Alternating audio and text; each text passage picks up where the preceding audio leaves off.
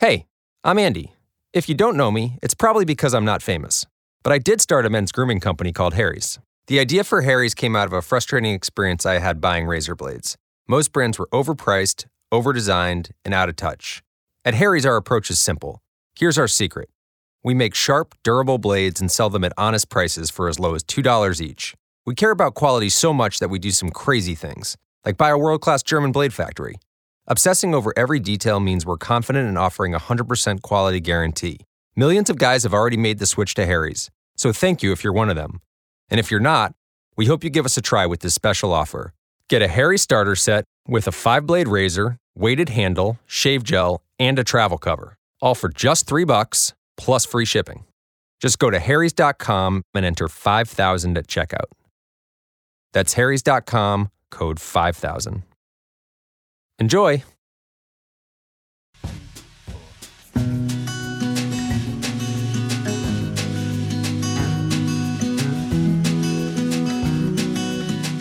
Fala aí, galera. Eu sou a Tainá Rodrigues. Olá, meu povo. Eu sou Marcelo Castro.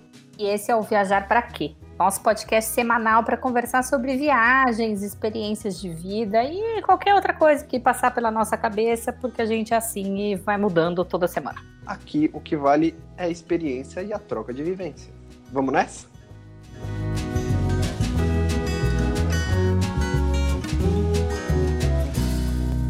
Essa semana nós temos um, um, convidado, que na verdade são dois convidados, é um casal para lá de incrível. Eles embarcaram numa jornada de empatia, por assim dizer, que até eles mesmos falam sobre isso, que começou com uma viagem para a África Ásia, conhecendo diversas realidades que passavam longe de suas vidas, conhecendo projetos sociais e pessoas que transformavam realidades com pouquíssimos recursos. E realmente saíram da sua zona de conforto para se tornar pessoas mais conscientes, por assim dizer, do que é viver em sociedade. E essa sementinha floresceu, eles criaram um instituto que trabalham com educação em direitos humanos, cultura da paz e engajamento social. Gabi e Felipe, sejam bem-vindos ao Viajar para Quê? Se apresente. Quem são vocês na fila do pão? Muito obrigado. A gente tem que falar que é o primeiro podcast que a gente participa, então a gente está bem animado. Nossa. que honra! Bom, eu sou a Gabi, Gabriele Garcia. Eu sou advogada, trabalhei 10 anos como advogada, até que depois conheci o Felipe, a gente começou a repensar e recalcular a nossa rota. E juntos a gente fundou o Instituto Think Brasil, como vocês já apresentaram. E o nosso primeiro projeto foi a experiência de empatia, que a gente vai conversar um pouquinho mais. Eu sou uma sonhadora, eu sempre me apresento assim, porque eu sonho muito. sonho acordada, dormindo, sou desligada, adoro café. Acho que é isso, né? Você, Fê. É, como a Gabi falou, a gente se conheceu numa época que a gente estava pensando muito é, em fazer novas trilhas para a carreira, pensar mais no trabalho, ressignificar o que a gente estava fazendo. É, eu trabalhei 10 anos com marketing, numa empresa de bens de consumo, administração, comunicação. Trabalhei muito nessa área até que eu cheguei no momento que realmente estava repensando, que eu não estava satisfeito, não estava vendo um sentido no trabalho que eu estava fazendo foi bem nesse, nesse, nesses anos, né, que é um processo longo para mim, como foi, eu conheci a Gabi e a gente teve essa ideia de fazer a experiência de empatia como primeiro projeto que eu vou contar um pouquinho mais. Talvez o incômodo, a inquietação de vocês, a gente passou muito parecido também. A gente se conheceu no mesmo lugar, trabalhando numa agência de propaganda, e a gente foi refletindo e pensando no nosso papel em toda essa vida que a gente tem por aqui, e a gente acabou escolhendo trilhar outros caminhos para buscar algo que fazia mais sentido, mas enfim, aqui o assunto é vocês, a nossa história a gente fala em outro momento. E só para a gente começar essa conversa, diga aí, minha gente, viajar para quê?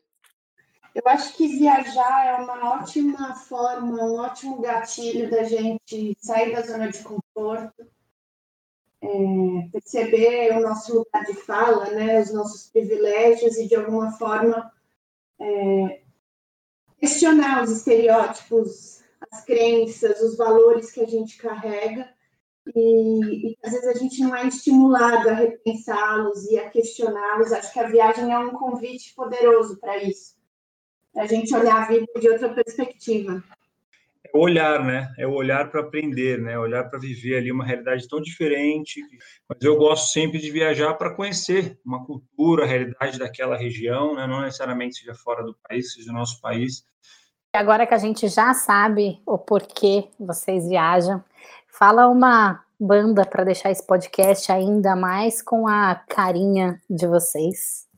Ah, não tem nem dúvida. A gente sugere Bob Marley. Olha lá, poderoso. Estava vendo Bob Marley ontem.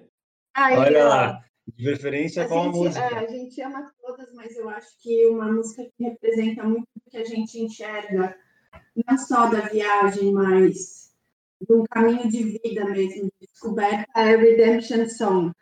All pirates, yes, they rabbi, sold I to the merchant ships. Minutes after they took I from the bottomless pit. A gente vai começar a falar sobre como vocês começaram a se interessar por experiências diferentes do que a rotina de vocês propunha para vocês. Como vocês começaram a sair dessa tal zona confortável que era o trabalho, o trabalho tradicional, enfim, começou a abrir a cabeça para outros lugares, outros pontos de vista, enfim, outras maneiras de se viver. Eu acho que no meu caso é uma pergunta que eu me fiz muito quando eu comecei a fazer essa transição na prática, que eu não lembro de um estopim, um momento, uma coisa que aconteceu. Eu acho que é um processo mesmo de aprendizado da vida, do que eu fui vendo, de as coisas acontecendo, né? Tanta desigualdade mesmo, sofrimento. Eu tinha uma posição muito privilegiada, né? Eu tive sorte de crescer numa família muito privilegiada, privilegiada que sempre pôde me dar acesso à saúde, moradia, educação, diversão, é, segurança, com muita comodidade, muita tranquilidade. Graças a Deus eu tive essa oportunidade incrível, sou muito grato a ele sempre. Mas eu fui vendo que tem muitas outras coisas acontecendo fora do meu círculo social, né? Fora de onde eu moro, onde eu frequento, onde eu trabalho. E começou a cada vez mais aquecer isso em mim do que eu estou fazendo, do que está acontecendo ao meu redor. E eu comecei a estudar mais outras é, outras áreas de conhecimento da vida, como impacto social, como terceiro setor, para entender mais o que tantas organizações de pessoas estão fazendo. E para mim foi ficando cada vez mais claro que a forma como eu fazia o trabalho que eu fazia na organização que eu fazia não agregava nada para isso que está acontecendo, que me incomoda tanto, que eu quero, de certa forma, participar. Foi esse, esse processo de entender e pensar, poxa, eu posso fazer uma coisa diferente, eu me desenvolvi, eu, me, eu estudei, eu me preparei, mas eu posso dedicar o meu intelecto, meu tempo, minha energia para uma coisa que eu acredite que tem um fim, que tem uma finalidade maior do que o trabalho da forma que eu estava fazendo por tantos anos, né? Eu acho que eu comecei a me questionar muito quando eu comecei é, a trabalhar com casos para bono no escritório. Para bono são processos é, que os advogados assumem trabalhar gratuitamente, voluntariamente, para organizações que não podem arcar com os valores das custas, né? E dos honorários dos advogados. E no escritório que eu trabalhava, é, essa era uma área, naquela época, ainda muito incipiente, e eu acabei que assumi vários desses casos. E para compreender a complexidade desses processos que eu acabava me envolvendo, eu ia visitar as comunidades. Então, eu passei a, a visitar Jardim Ângela, é, várias outras comunidades no, no extremo leste da cidade. E foi a partir dessa convivência, onde eu saía de um escritório é, de alto padrão, de conhecer realidades que são dentro da minha cidade, de pessoas que enfrentam desafios que até então é, eu pouco convivia, comecei a questionar uma série de, de, de crenças que eu carregava e, para ser bem direta, acho que a principal delas foi a, o mito da meritocracia, né? Que era aquele mito de que eu tinha conseguido ser admitida num grande escritório por mérito próprio, tinha entrado na faculdade particular e cursado direito por mérito próprio. Comecei a entender que eu larguei já muito na frente de muita gente. E, e foi esse ganho de consciência que foi lento, gradual, mas, é, mas muito profundo, que eu comecei a questionar.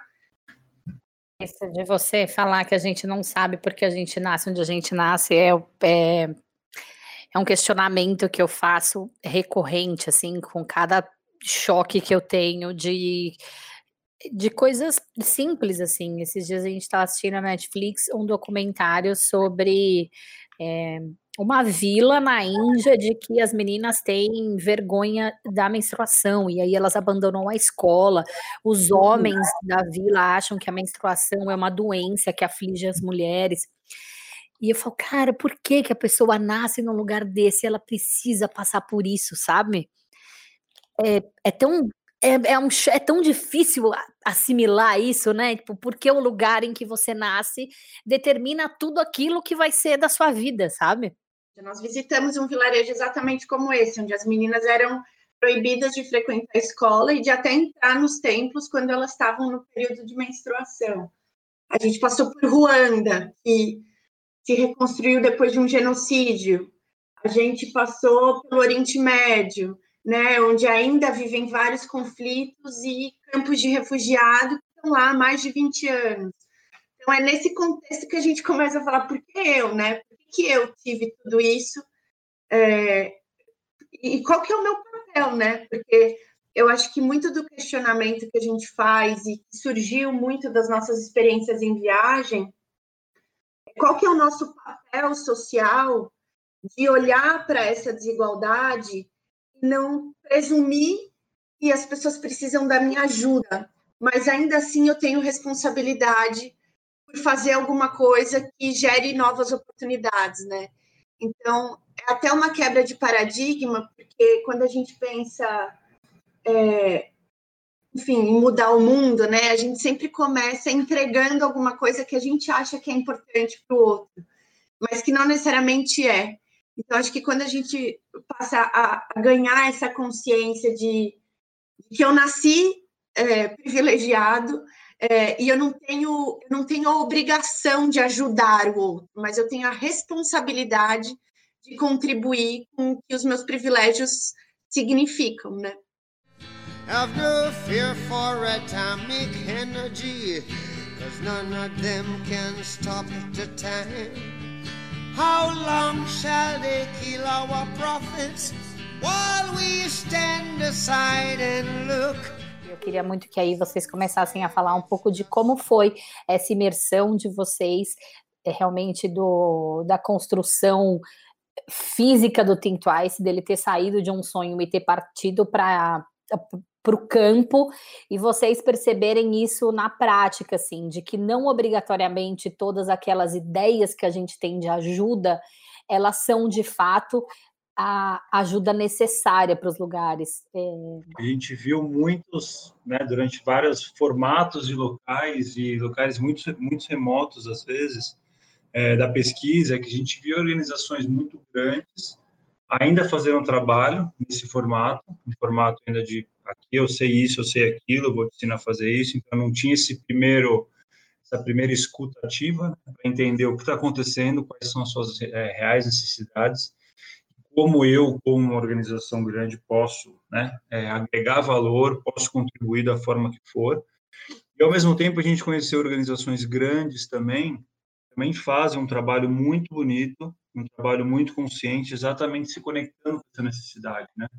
Um trabalho de construir junto, um trabalho de educar, de participar desse crescimento junto para possibilitar essas comunidades cresçam por conta própria, as pessoas, suas organizações se desenvolvam, mas tendo esse cuidado para fazer esse desenvolvimento com essas ferramentas, né? Às vezes ferramentas é, é, físicas mesmo, né? Ou ferramentas intelectuais para permitir que isso aconteça e floresça com o tempo, e que seja uma progressão contínua de como isso é feito, né? Então, então esses dois lados foi muito legal conhecer ao mesmo tempo, a gente conheceu muitas organizações muito pequenas e líderes comunitários, líderes de organizações começaram a fazer isso por conta própria. E foi muito bonito para mim isso, especialmente, ver como eles conseguiam começar a fazer esse trabalho do nada, no sentido do nada que não tinha nenhuma preparação, não tinham recursos financeiros, não tinha uma estrutura. E é uma preocupação que a gente tinha já naquela época. Obviamente isso foi se apurando, né, com as experiências e hoje fica muito claro é o cuidado de não romantizar a escassez, né? A verdade é que a gente passou por zonas é, de profunda escassez, né? Escassez de recurso, escassez de dinheiro, escassez de absolutamente, enfim, todo, toda a matéria que a gente está acostumado a ter para gerar prosperidade. E algumas delas prosperavam, ainda assim, e outras não.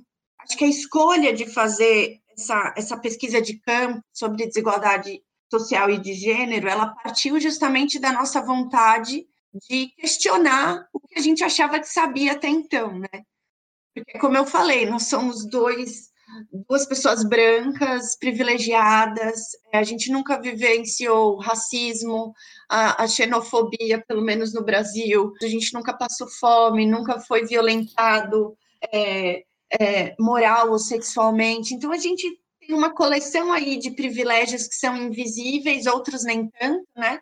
Mas que determinam a forma como a gente experimenta o mundo. Quando a gente escolheu viajar para 40 países, é, e de novo, isso é mais um privilégio, né? A possibilidade de escolher fazer essa pesquisa de campo, a possibilidade de, de escolher é, se desligar de um emprego formal que traz estabilidade financeira. Então, a escolha foi justamente de vivenciar essa, essa expulsão da zona de conforto e para onde pouca gente quer ir, né? Então, a gente, quando fez a lista dos destinos, a gente escolheu aqueles que tinham é, indícios de extrema, extrema vulnerabilidade. Então, a gente ia para os vilarejos rurais, em países africanos, como Zimbábue, Tanzânia, Angola, Quênia.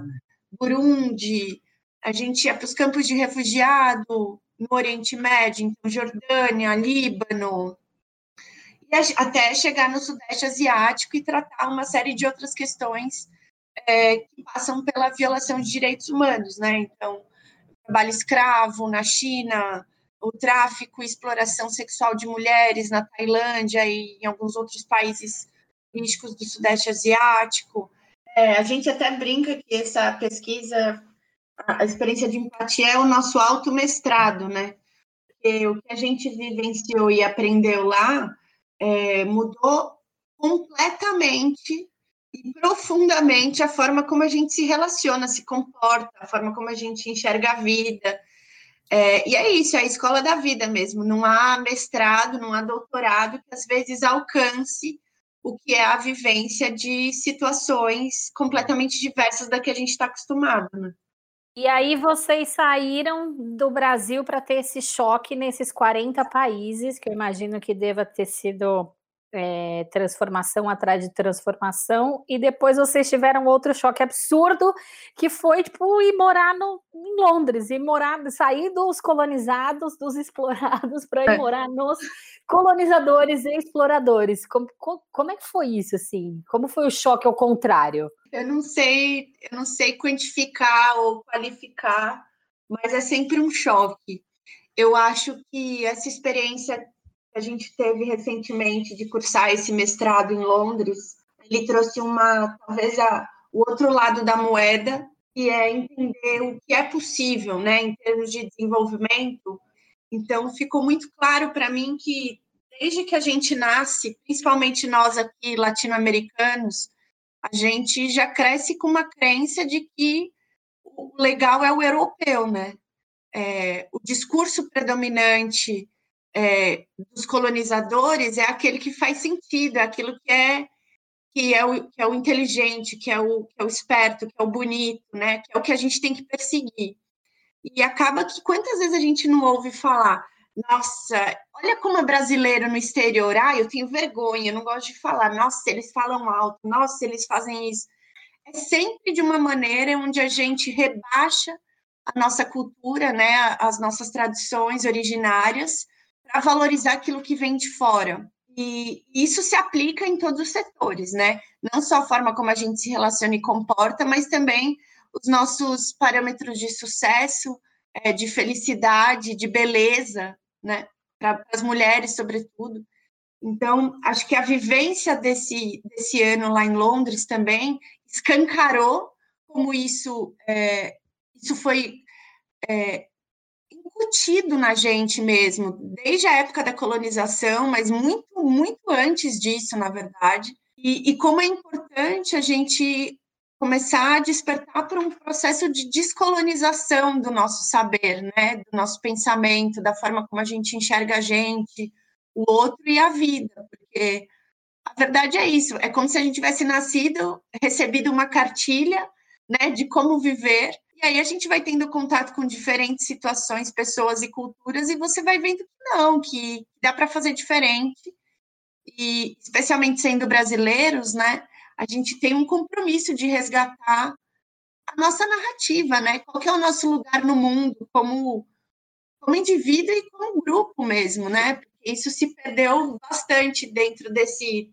desse discurso predominante de que a, Europa é o nosso, a nossa meta, né? De, de alcance. De um lado mais, é, mais da experiência também, né, com essa comparação que a gente viveu e, e agora em Londres, foi como foi muito bonito é, para mim, sentir que o humano, o humano na sua fase ter oportunidade de um desenvolvimento educacional, hoje em dia, sabe Deus quão bom, quão ruim é isso, ainda é muito humano, é muito amoroso, no sentido que a generosidade que a gente viu, vivenciou, lugares que têm uma realidade mais vulnerável, acesso a menos a saúde com menos qualidade, foi algo muito marcante. Eram pessoas muito carinhosas, muito amorosas, muito receptivas, abertas, próximas.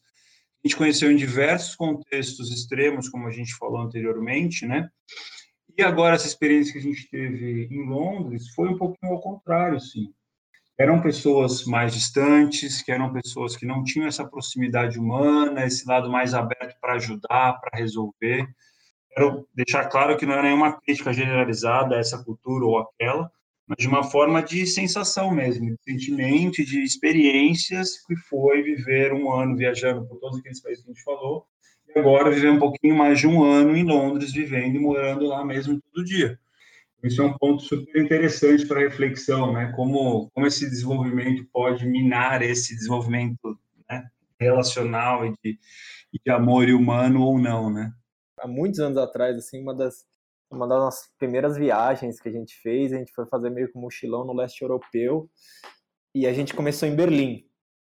E a gente tava, tipo, conseguimos fazer couchsurfing. E aí a gente conseguiu com um casal alemão tal, e o casal alemão eles gostavam da cultura brasileira, gostava de umas músicas brasileiras tal. E rolou pra gente super bem, assim, conversamos, trocamos ideia, até ficamos um dia a mais do que, que a gente do que, que a gente tinha combinado e não, não deu problema nenhum tal, e beleza. Aí quando a gente saiu, a gente foi fazer um review lá no, no site, né, deles para tipo falar que como foi a experiência, tal, fizemos um review, os caras fizeram um review nosso. E aí a Tainá foi pedir tipo para ser amiga do cara na, tipo, no Couchsurfing. Aí o cara respondeu com uma mensagem: é, a gente não é suficientemente próximo para ser amigos, apesar de eu ter gostado da, de ter passado esses dias com vocês. Mas para a gente falou, nossa, como assim, né, velho? E até dando um exemplo agora para contrapor o exemplo que você foi, que a gente tem alguns exemplos muito marcantes, mas falando de um rapidinho, a gente estava em Angola, a gente estava che tentando chegar em Luanda, estava indo por, por, terra com carona com um amigo que a gente conheceu lá da Namíbia. E chegou numa cidade que chama Lubango, a gente estava totalmente perdido, estava precisando achar o ônibus, nosso amigo ia para outro lado, a gente estava, meu, totalmente perdido, como é, num país diferente. A gente começou a perguntar onde é que é a rodoviária tal, e chegou um cara, falou, não, que vocês estão rodoviária? Não, peraí, peraí que eu levo vocês lá. Meu, o cara pegou o carro com a esposa, botou nossas malas, indicou nosso amigo onde é que era um hotel que ele podia ficar, pegou indo de carro, atravessou a cidade, assim, tava maior trânsito, tipo meia hora, chegou na rodoviária, aqui é a rodoviária, parou o carro, levou a gente até a bilheteria, tá aqui, a gente, então a gente consegue uma passagem, não tem mais passagem, ele, peraí que eu vou conversar com uma amiga, né, entra o tinha o brasileiro africano que sempre dá um jeito, falou, meu, eu tava com o dinheiro escondido, que sabe Deus onde é que eu tava, tava o dinheiro para não consegui tirar o dinheiro, não, peraí que eu pago, peraí que eu pago, o cara pagou, tipo, uns 20 dólares, pagou a passagem pra gente, aí depois eu tava, fui no banheiro, tirei o dinheiro, tá aqui, muito bem, não, não precisa, vai lá, boa viagem, obrigado por ter vindo aqui, não sei o que lá, meu, e o cara fez isso. Numa pergunta onde é que é rodoviário, o cara levou a gente, pagou literalmente a passagem, ficou esperando a gente, botou a gente no avião, no ônibus, tinha um amigo dele lá, cuida deles e quando chegar em Luanda, vai lá. Então, acho que é um bom contraponto para dizer, meu, olha, olha o nível da generosidade, é um cara que chocou, aí um detalhe técnico, eu falei, meu, esse cara é São Santo, eu peguei o e-mail dele e falei, ah, vamos manter o contato. Meu, ele escreveu no papelzinho assim, meu, mandei e-mail, mandei até umas letras, estavam meio na dúvida, mandei várias variações de e-mails, mandei, sério, uns 15 e-mails, todos os e-mails não existiam. Meu, como, como, meu, como isso é possível, né? Uma pessoa fazer isso, tamanha generosidade, tamanha espontaneidade, até com dinheiro, na loucura que a gente vive hoje com dinheiro. Essas e outras histórias parecidas foram muito marcantes. Eu acho que fica bem legal para ilustrar a história que você bem contou e essa, como tem essa, essa diferença tão grande cultural, né? A experiência que a gente viveu no Burundi, quando foi visitar a nossa filhadinha Evangeline, que é, que é uma criança que a gente adotou virtualmente por meio de uma organização incrível que é a ActionAid. E a gente foi visitá-la. E vocês vão ver lá no site, tem vídeo, tem o um relato da experiência, mas ela mora com a família numa situação de extrema vulnerabilidade. O Burundi, até pouco tempo, se ainda não hoje, é um dos países mais pobres do mundo, um dos dez países mais pobres do mundo e a gente foi visitá-los levando algumas, alguns presentes, então pirulito, é, arroz, feijão, coisas triviais, assim. E assim que a gente chegou, é, os vizinhos todos, a comunidade se amontoou ali para conhecer a gente, é difícil também vir gente de fora, ainda mais muzungo, né, que é o homem branco.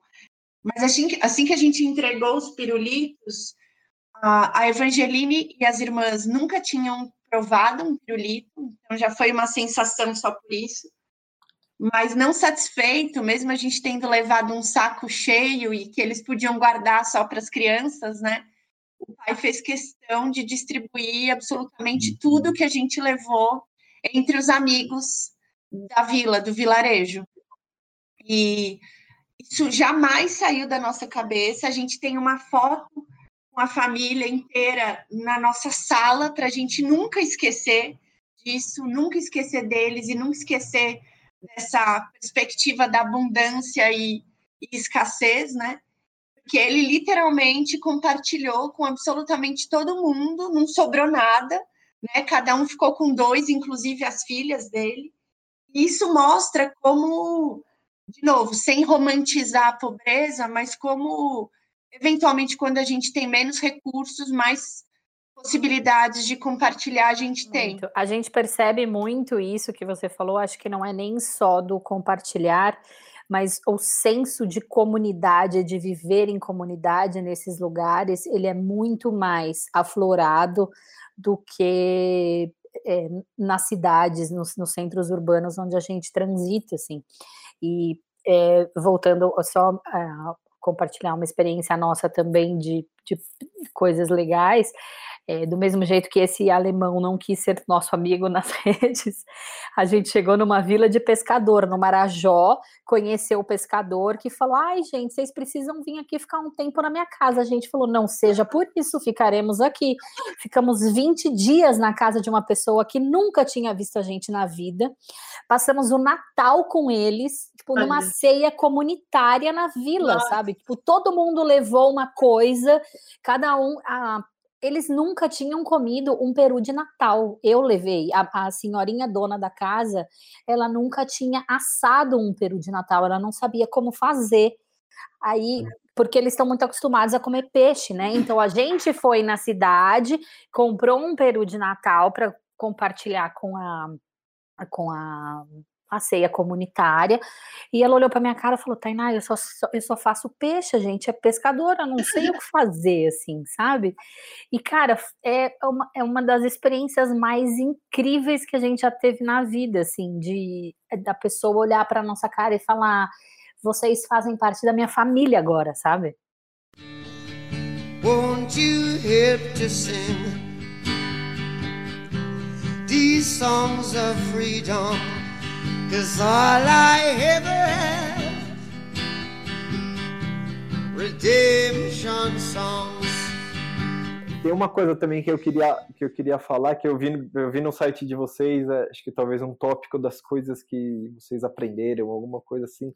E o que mais me chamou a atenção e que eu acho que a gente também, nas nossas experiências, aprendeu a lidar é com frustração, sabe? Com você você chegar e você ver que por mais de corpo e alma e bem intencionado, você não vai conseguir mudar aquela realidade da maneira como você poderia, ou poderia não, você imaginava ou gostaria de, sabe? Vocês que seguiram pelo caminho de, de constituir uma, uma organização sem fins lucrativos, de lidar com esses com essas faltas de, de recursos de todo tipo, né? Porque vocês vão trabalhar onde falta e invariavelmente vocês vão aprender, vão ter que lidar com essa frustração, sabe? Queria que você falasse um pouco sobre isso, que ainda mais talvez nesse mundo que a gente vive hoje, que tudo é para agora e você acaba vivendo nessa ansiedade de ter que fazer tanta coisa ao mesmo tempo e você se frustra, você vai se frustrar porque você não vai conseguir.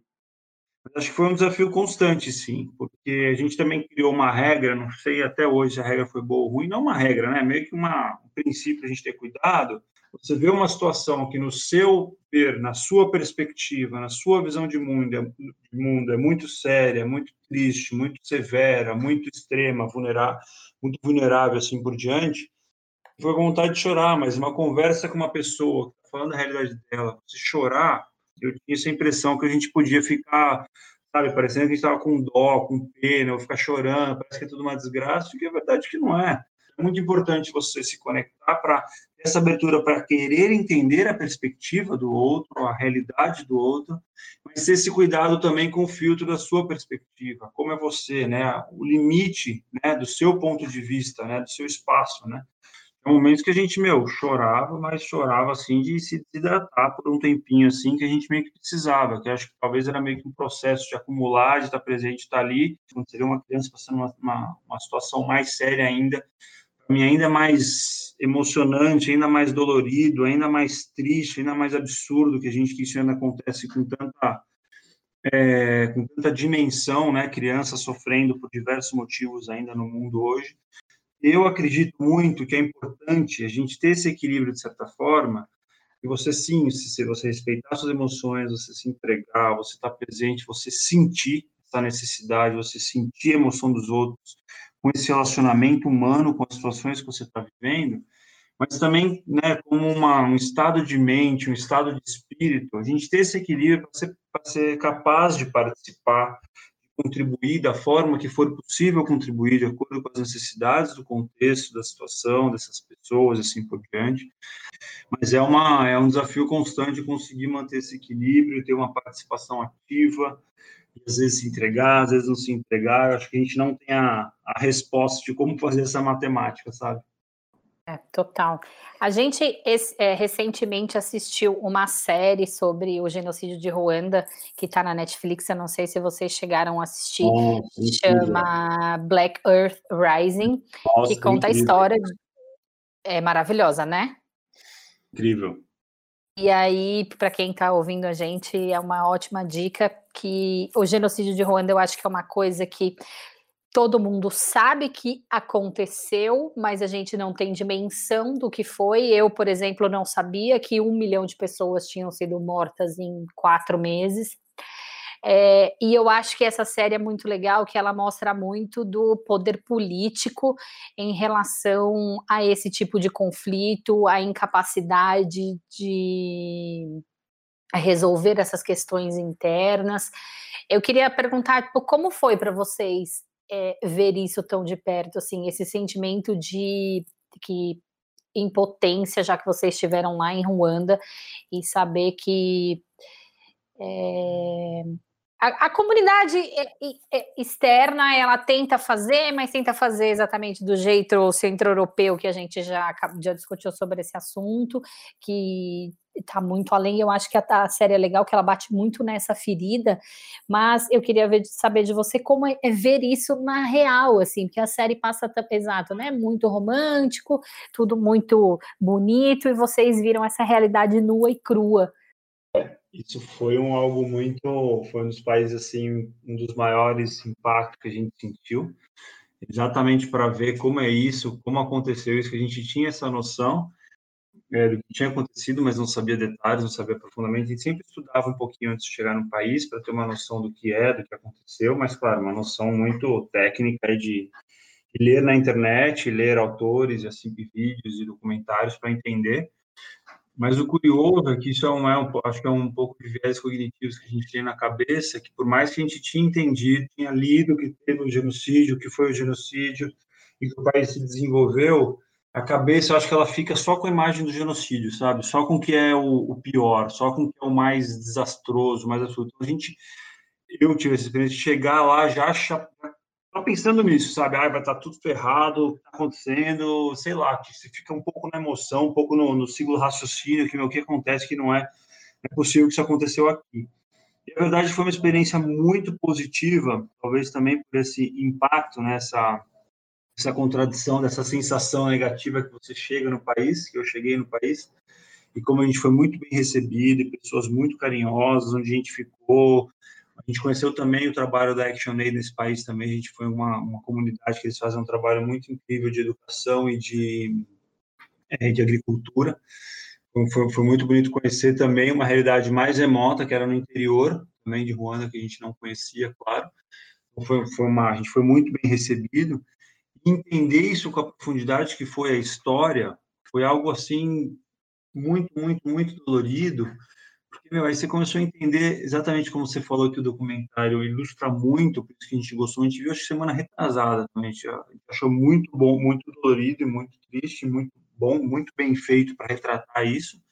E quando a gente chegou lá, a gente aprendeu um pouco de como foi a influência da colonização, como eles fizeram o processo, até um detalhe, uma das grandes teorias diz que os Tutsis e os Hutus foram separados simplesmente por um critério estético de formação da, da face, de cor de pele, que os belgas impuseram para definir quem ia, e, e também quem tinha mais gados, quem tinha mais espaço de terra, para definir quem era a, a, elite, por assim dizer, e quem era o resto do povo para fazer o trabalho manual, para fazer um trabalho de escravidão e assim por diante. Né? Esse detalhe que foi bem, meu, ele me conforma até hoje, né? Como é possível a, o ser humano ser capaz de fazer coisas tão absurdas. E a gente foi no Museu do Genocídio, a gente foi em vários outros é, é, pontos é, é memoriais, né? Pontos que faziam homenagem, referência, isso, isso aconteceu aqui, outra coisa que aconteceu ali, foi, meu, foi um processo, assim, muito, muito, muito doloroso. Acho que foi como a gente estava falando dessa, dessa sensação da frustração, acho que foi o momento para mim que foi mais mais dolorido de saber uma atrocidade dessa magnitude. Uma das grandes críticas do genocídio, né, que a comunidade internacional levou muito tempo para reagir, como o documentário também explora muito, né, a participação ativa na França, né, para fazer o genocídio acontecer assim por diante. Então, meu, é, é uma coisa muito chocante que eu me choco até hoje, até agora que a gente está conversando sobre isso, como isso é possível, né? E não é que foi isso há mil anos, há 300 anos, 200, 100. Não, foi em 94, gente. Isso faz 25 anos.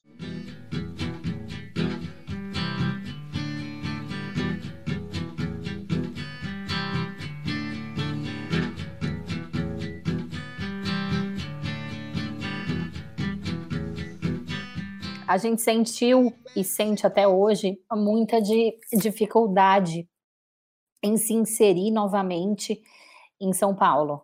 É, eu queria perguntar como é que foi para vocês essa volta, como que vocês enxergam? É, a gente se sente um patinho fora d'água. É, e queria ver se isso também acontece com vocês. Assim, parece que existe todo um movimento da cidade, assim, que a gente que teve essas vivências tão transformadoras, a gente olha ao redor e fala, cara, não é possível que as pessoas não enxerguem isso e que elas finjam que nada disso acontece, sabe? Que faz com que a gente meio que não consiga se inserir num contexto social mesmo da cidade. Queria perguntar para você, para a gente encerrar esse papo, como que é esse, como foi esse retorno? A primeira vez, depois de voltada, o ano de empatia, e agora que vocês voltaram depois desse tempo em Londres? foi que a gente fez a, a experiência de empatia com uma intenção muito clara de inspirar outras pessoas abrir um pouquinho o olhar para o que está acontecendo, para poder ser um agente de transformação, cada um no seu ritmo, na sua proporção da, do seu redor, de alguma coisa, alguma causa, algo que toca. E a gente viu muitas pessoas muito próximas, assim, não tendo essa, esse olhar, essa abertura do olhar, sabe? Quem somos nós para dizer que a gente tem que mudar o comportamento de alguém, fazer uma coisa diferente? Não, de forma alguma. Mas de uma coisa muito simples, dessa inspiração, dessa provocação, sabe? Subliminar, de ver uma coisa diferente. Gente mostrou tantos vídeos, tantos artigos, tantas realidades muito severas, assim como a gente tem no Brasil. A gente viu muitos amigos que não mudaram absolutamente em nada, né? Claro, não sei se mudarem tudo, você nunca vai saber outra pessoa, né? você vê na forma como faz o trabalho, no trato das conversas, as coisas que a gente gosta de fazer juntos, as conversas que a gente tem, não mudaram em nada a perspectiva. Então, isso sim foi uma certa frustração, né? A cabeça faz muitas, muitas rotas de pensamento, é difícil estabelecer como, só que eu acho que a gente tinha, sim, uma expectativa muito subliminar de influenciar mais a fundo pessoas tão próximas e queridas, e a gente não sentiu essa influência, essa, essa, essa transformação, seja pequena, e muitas pessoas muito próximas a gente queria. Então, isso foi um impacto também muito grande, que eu acho que eu vivo esse impacto até hoje com o trabalho que a gente continua tentando fazer, de pessoas tão próximas não querer ter essa, de novo, de uma forma muito simples, de uma forma muito humilde, de pensar nesse, nessa abertura do olhar, né? essa abertura, essa disposição para aprender algo novo, para entender o que está acontecendo, para poder fazer algo diferente, para tentar participar ativamente, que seja de um pedacinho muito pequeno de algo que está acontecendo sério dessa desigualdade, problemas sociais tão grandes e aparentemente até crescentes em muitos casos, a gente não via isso, né? Eu acho isso que foi um, um aprendizado, assim, uma constatação muito, muito difícil do, da experiência de empatia quando a gente voltou, sabe? E normalmente são pessoas que estão super presentes. Ai, que lindo que vocês estão fazendo, que orgulho que eu tenho de ter vocês como amigos. Ai, eu mostro vocês para todo mundo. Mas é, é, é muito para fora e falta muito para dentro, né? Exatamente, essa frase eu acho incrível, que ainda quando eu ouço até hoje ainda fico meio estranho. Nossa, que orgulho. E, e a frase geralmente ela é seguida de outra, né? Que orgulho de vocês, e ainda bem que tem alguém fazendo isso, hein? Parabéns isso. Parece que é problema Exatamente. Somos exatamente dois, cara. Somos, eu penso, eu também sinto isso. Mas eu acho que de repente a gente precisa, sei lá, são pessoas queridas, mas, sabe, elas a vida segue, sabe? A gente precisa ocupar espaços onde a gente vai ter mais, como pode se dizer, tipo, a empatia vai vir para os dois lados, sabe? Eu vou ouvir o, o, próximo e esse próximo vai me ouvir e a gente vai construir algo a partir dessa escuta mútua, sabe?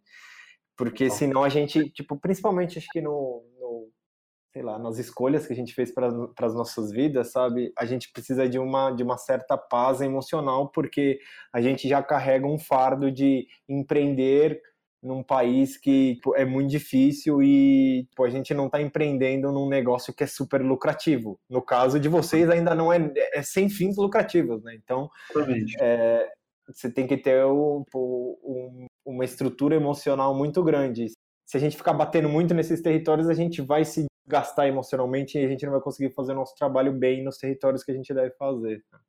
Para mim é um pouco complicado. Hoje já estou mais leve em pensar nisso, mas para mim foi um processo meio complicado, porque pô, eu em amigos tão próximos, tão queridos, e não me vem agora várias imagens, várias, várias caras e nomes de amigos muito queridos, que eu fiz várias coisas na vida, várias coisas incríveis que eu adoro, guardo muito boas memórias, mas que tem essa distância muito grande. Então, meio que eu, hoje eu meio que estou decidido que eu não, não vou me aproximar.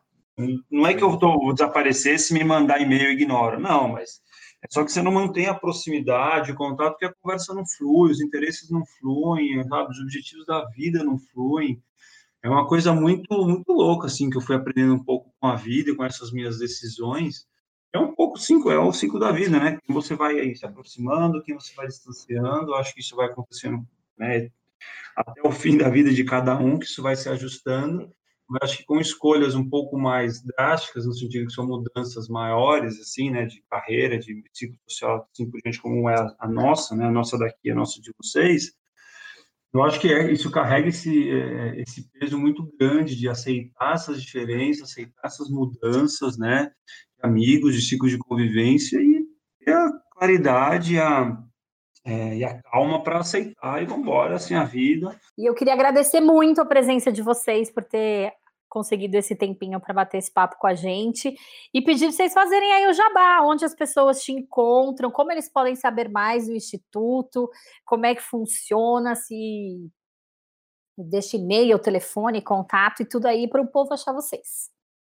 Vocês podem acessar www.thinktwicebrasil.com Lá tem todas as informações sobre o Instituto, sobre os trabalhos que a gente desenvolve. A gente é uma organização sem fins lucrativos. Isso é um enorme desafio em termos de sustentabilidade financeira, principalmente aqui no Brasil, onde não existe uma cultura de valorização desse setor é, da maneira como a gente entende que deveria ser. Além do desafio, de fato, de, de manter o Instituto em pé financeiramente e com as suas atividades abertas, a gente tem o desafio também de manter um autocuidado para a gente não mergulhar também nessas negatividades que a gente vê, porque se a gente depender só do que a gente escuta, não há energia que dê conta, né, para fazer alguma coisa, qualquer que seja, é, a gente tem três frentes de atuação, então são escolas universidades, empresas e governo, e a gente oferece formação em direitos humanos, cultura de paz e engajamento social.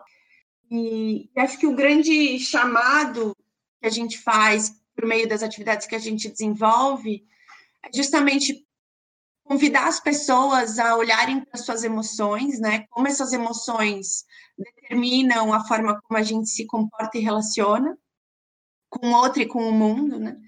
E assumir a responsabilidade por, enfim, combater as violações, os abusos de direitos humanos, as desigualdades estruturais, as violências, né? Isso só a gente só consegue fazer de fato quando a gente está tocado, né? Quando a gente está emocionado.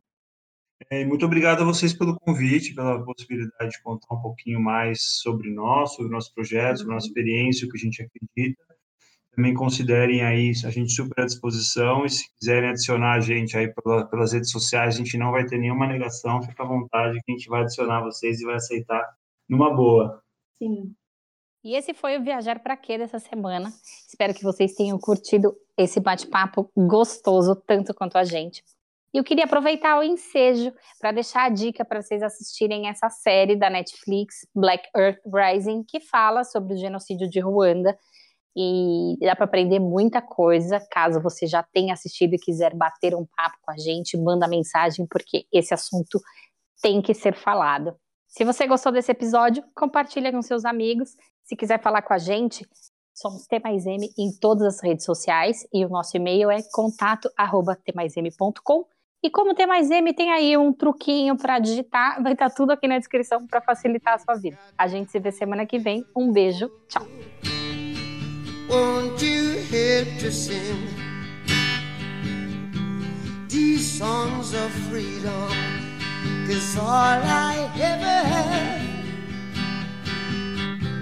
Redemption songs, all I ever had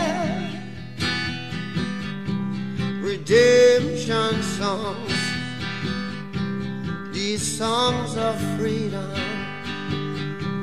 songs of freedom.